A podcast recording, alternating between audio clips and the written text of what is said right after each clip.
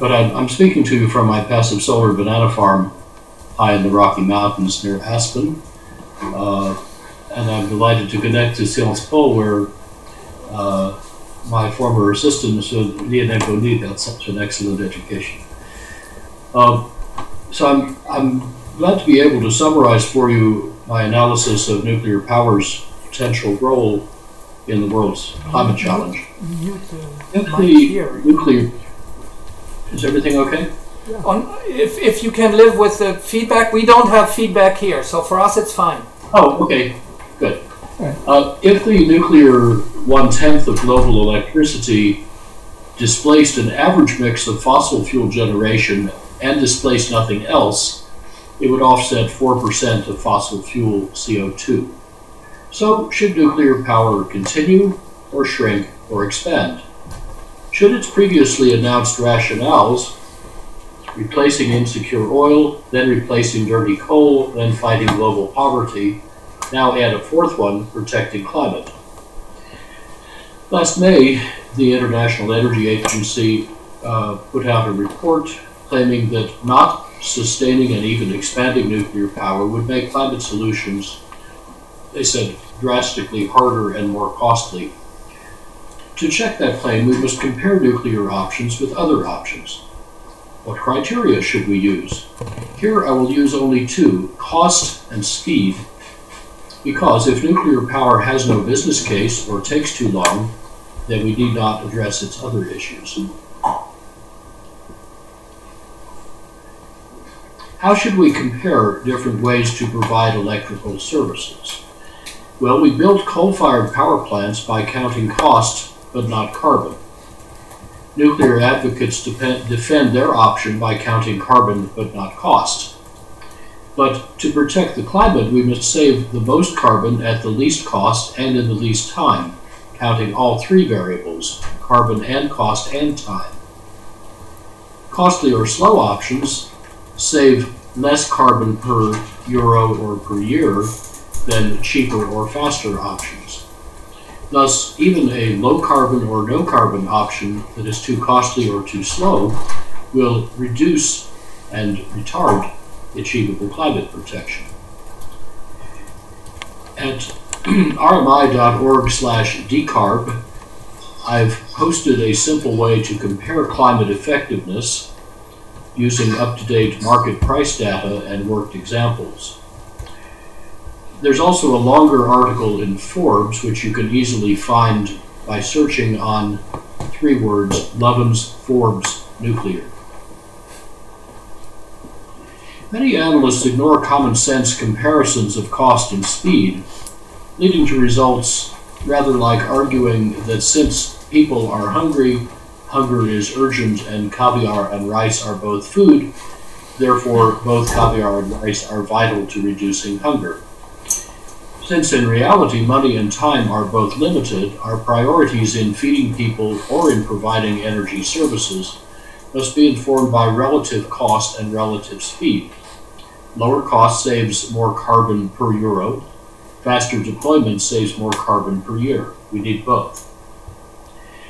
The economic principle of opportunity cost means you cannot spend the same money on two different things at the same time. Each purchase foregoes others. Buying nuclear power displaces buying efficiency and renewables, and vice versa. So nuclear owners strive to beat coal and natural gas while their allies often disparage or suppress renewables. Yet most U.S. nuclear plants are uneconomic just to operate. Many are closing. So their powerful owners seek and often get multi billion dollar bailouts from malleable state legislators.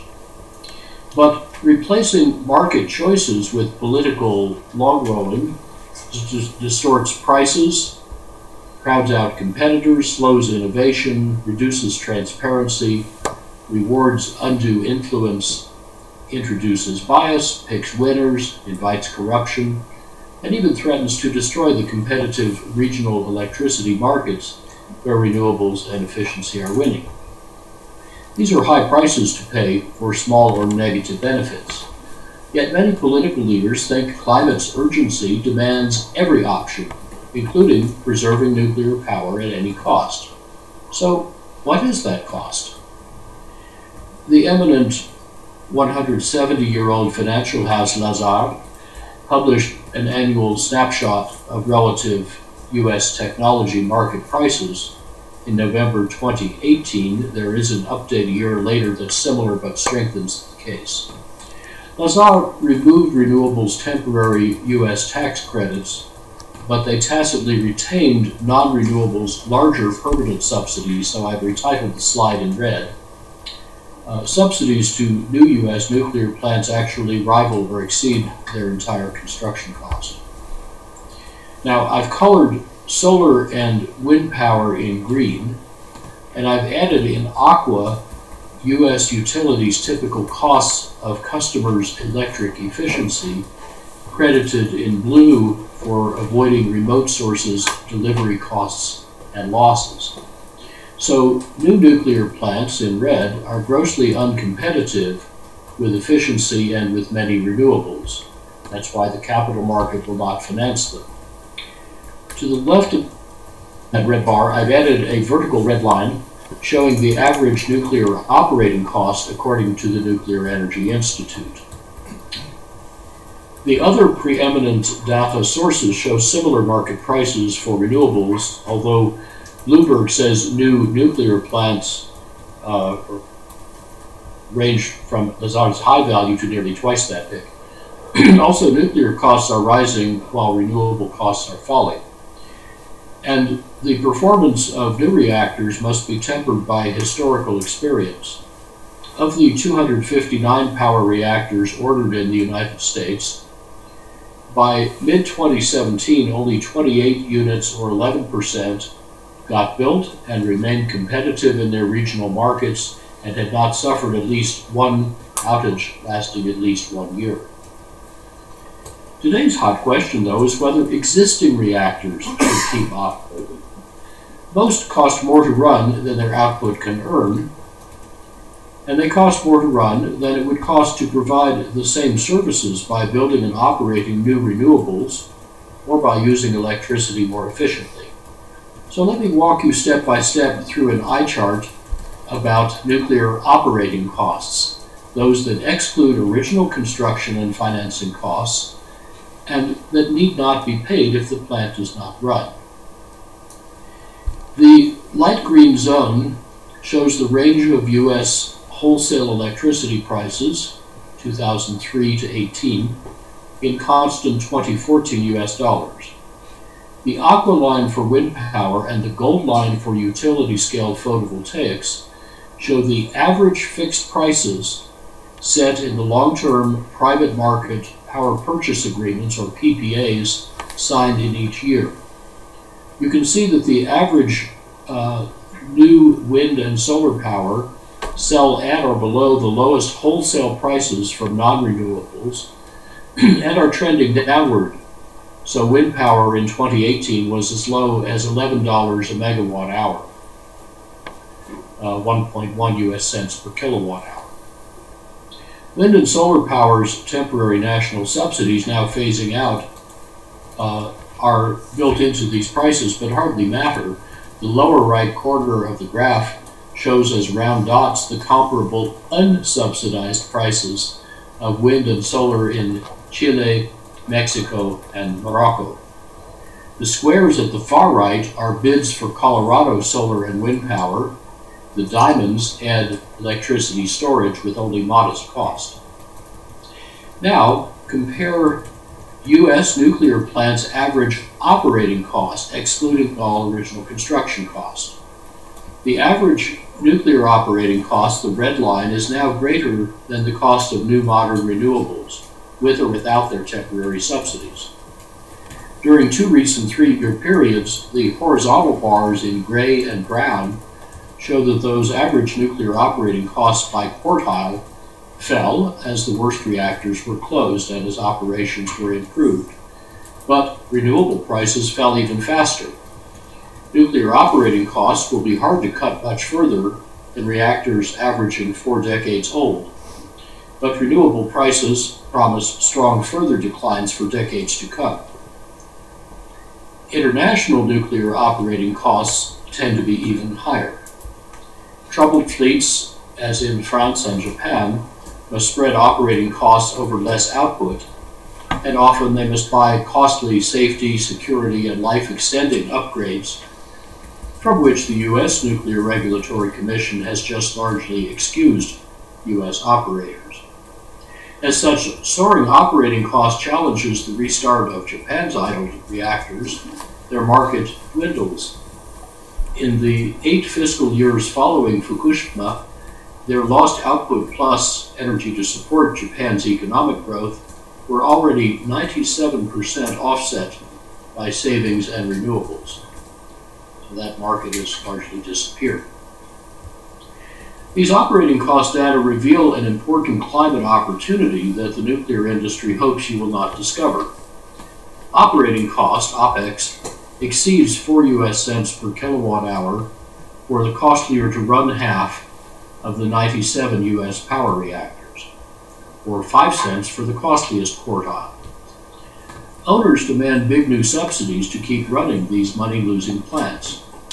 Yet, customer efficiency costs utilities only 2 or 3 cents per kilowatt hour on average, less if they shop carefully. Therefore, closing a top quartile cost nuclear plant and buying efficiency instead as owners could volunteer or regulators could require, would save several times as much carbon as continuing to run the nuclear plant. Some modern renewables also now rival efficiency's cost and could compete for that opportunity. Thus, while we close coal plants to save carbon directly, we should also close distressed nuclear plants and reinvest their large saved operating costs in cheaper options to save carbon indirectly. Replacing a closed nuclear plant with efficiency or renewables empirically takes only one to three years. If owners do not give such advance notice, a common tactic to extort subsidies by making closure more disruptive, more natural gas might temporarily be burned, but then more than offset by the carbon free substitutes. California's biggest utility will therefore replace its well running Diablo Canyon reactors with least cost carbon free resources procured by competitive bid to save money and carbon and to help the grid work better. To get these outcomes, we must track not only carbon but also money and time. Investing judiciously, not indiscriminately, saves the most carbon per euro. What about per year? Well, claims that nuclear generation grows faster than renewable generation, making nuclear desirable or even essential for climate protection, use uh, cherry picked old data and a strange methodology based on not absolute but per capita growth. This makes the climate importance of decarbonizing generation depend on the population of the country where it occurs. So Sweden or Slovakia look far more important than China. A 2016 paper with some distinguished co authors in the leading journal Science thus claimed in this graph that nuclear growth in blue is general, generically much faster than renewable growth. But once I had corrected that paper's seven analytic flaws and distortions, the opposite finding emerged, even using the same flawed per capita methodology and the same data source. Nuclear and renewable output could actually grow at similar speeds, and then adding here the last latest three years of data reveals renewables are pulling ahead. If, unlike the science authors, we compare nuclear in 10 countries with renewable growth in the same 10 countries, renewables are faster in 7 of the 10. But rapid nuclear growth occurred over three decades ago under conditions that no longer exist while comparable or faster renewable growth is here, now, and accelerating. In two years, China and India both increased their renewable generation by more than their 2018 nuclear output. Nuclear power slowness incurs a big carbon penalty, even greater because it needs three times as much lead time for institutional preparations as modern renewables need. so renewables can start saving carbon many years sooner. Being both slower and costlier than its modern competitors makes nuclear power doubly unhelpful for protecting climate. Now, the previous graph's science paper was discredited by three devastating critiques in scientific journals, but it was the sole basis cited by the World Nuclear Association's 24 September 2019 press release called Combating Climate Change Faster with New Nuclear Build, followed a day later with no citation by Nuclear Energy is the fast track to decarbonization. Moreover, if you look back at that science graph, uh, all nine of the national nuclear programs and features are now gravely troubled. And ironically, in the fastest nuclear growth country graph, Sweden, wind power is adding 20 terawatt hours per year in two years, faster than nuclear ever achieved decades ago.